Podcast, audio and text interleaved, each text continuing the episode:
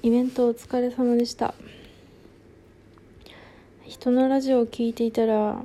なんかいろんな人がイベントお疲れ様でしたって言っててああ楽しくなったんですけど自分でイベント直後に撮ったラジオは全然イベントのことに触れてなくて、まあ、お前そういうとこやぞとも思ったんですけど触れてないなと思って触れようかなって思ったんですけどなんだろうな。まあまた触れなくていいかな。なのねなんか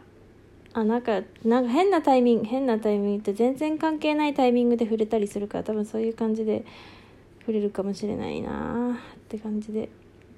ですね。てかラジオで喋ることなんて全然ないんですけどないけどラジオを撮りたいっていうことで何か喋ろうかなと。思って本当に私はマジでどうでもいい話をしていこうと思います。なぜならネタがないから。そういえばですね職場でいつも何かくれる人がいてですねまあ女の人でうちの母親くらいなんですけど今日納豆をもらってしまって。っていうかいつももらうからねいつももらうからあのイベントの時に買ったあれですよ。あの あのあれシフォンケーキ売ってたじゃないですかイベントで。あれうまそうだなーってでカヌレは自分で食ったんですけどいつか家族にお土産にしたんですけどちょっとあの日持ちしなさそうだからシフォンケーキにしたんです。少しは持つかなと思って。でシフォンケーキを渡したんですけど納豆をもらってしまってまた何か買っていかなきゃいけないという事態になりました。だけどさなんかなんかさ確かに近所の人からもらったりするんですけどまあ普通に田舎なんで田舎だからなのか分かんないけど。でもそういった親と他の人がやり取りしてたので今までは。働くようになってさいろいろもらったり噛んだりしているうちにまあぶっちゃけるとですよ。ぶっちゃけるとうちはあのどこの職場に行っても年下なのであのズブズブに甘やかされてそういう点においてはなんか別にまあ返さなくても、まあ、返返すけどちょっとさ全然さその返す量が見合ってなくてもいいかなと思ってたんですけど まあ好意でくれるしなみたいな。でもねなんかあそっかこうやってなんかこうぶずなんかねこうどっかに行ってお土産っていうよりなんか物々交換をしてるのかっていうことに気づいて多分ですけどなんかこうなんだろうなこうなんかこれをあげたいとか食べさせたいっていうこともあるんでしょうけどなんかもはや物々交換の域に行ってるなと思ってあそっかなんか珍しいものをあげることで相手からも珍しいものをもらって何かこうこうお互いにウィンウィンな関係を築こうっていうのがこのあげるもらう文化なのかなっていうふうに思ったんですよ。まあ、分かってる人には当たり前かもしれないんですけどなんかさなんかあなんだあこれはいいものをあげるもんなんだってなんか気づいて今度どっか行って珍しいのあったら買おうって思いましたね。じゃないとさなんかお土産ってさなんだろうなんでやるのか分かんないじゃないですか。いや分かる分かんないよね。分かんなく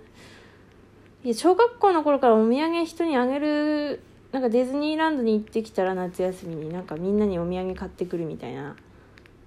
やってたけどなんかこうそういうもんだと思ってて。でもなんだろうもっと違うなんか普通に物々交換なんだみたいなふうに思いましたね。今度もっと何かねちゃんともうちょっと何かちゃんとお金のかかるお土産を買おうかなと思うんですけどでもいい人なんでねなんかあげてる時も「ああお金を使わせちゃった」ってただひたすらつぶやいてたのでその人。あうちねあのねそんな働いてないので安月給なんですけど あのしかも、まあ、知ってるんでねうちが本書いてるっていうことは大体職場の人は大体知ってるんですけどどこに行っても。だからねなんかそういう風に心配してくれるんですよね。ありがたいですね。本って同人誌ですけど。っていうねマジで日記をしゃべる。日記ですよね。でもね本当にさなんかこう、まあ、わざわざネタを探してもいいんですけどネタを探すとマジでラジオトークするためにマジでこう一日を費やしたりするんでそれはちょっともうちょっと嫌だなつって。今日あった出来事ってまあそんなにみんながやってるわけじゃないのかもしれないんですけどうちはですよ。小さい頃から今日あった出来事を母親に喋りまくっていたんでなんかそれが自然なんですよね。いまだに最近はそんなに喋んないけど今日あった出来事ではなく今日の美少年みたいな話なんですけど。でもさなんかあ今日あったことを喋るのがマジで普通なんでなんかもうラジオトークでもそれでいいかなみたいな。感じでマジで私のどうでもいい話しかできない。あそういえばイベントでちょっと変わったことといえばですねあったのはですねこれ聞いてもしさその人に聞かれてると超困るんですけどめちゃくちゃ困るんですけどあの聞いてないでほしいんですね私の性格が。悪いということがバレてしまうから聞いてないということを願っているんですけどまあちょっとぼかして喋るけど私はいつも思ってたんですよ。なんか人に話しかけたいと。イベントの時に。だってこんだけオタクがいるのに電車に乗っててもさマジでさ電車で行き先を聞いたんですよ。いやこの電車で合ってんのかなってちょっと不安だったんでこれはねあのどこどこに行きますかって言って聞いた行きますかって見た瞬間にその人の持ってるカバンがあの なんだあれはなんだ栗へし？栗へしって言っていいのかな？へし栗わかんないのカバンだったんですよね。あって聞くまでもなかったなって思って。そうですって言われてあありがとうございますって。ああ同じ行き先ですねみたいな 感じでしたね。なんかそそうだよね。なんかまあね似たようなキャディケースとか持ってる子とかいっぱいいたからね。あそそうですよねみたいな。まあそんな感じだったんですけど。でそれでもさそういう風にいっぱいいるから私はですねツイッターで喋るのはクソ無理なんだけどマジで実際に喋りたいタイプなんであの人に話しかけたくてしょうがないんですよね。電車とかででもさマジで急に話しかけられてさいやこいつ何って思われたらどうしようって思ってさ思うじゃないですか。しかもなんだろうオタク活動の場合サークルとか言っちゃうともうその後もつながんなきゃいけなくなっちゃうかなと思って。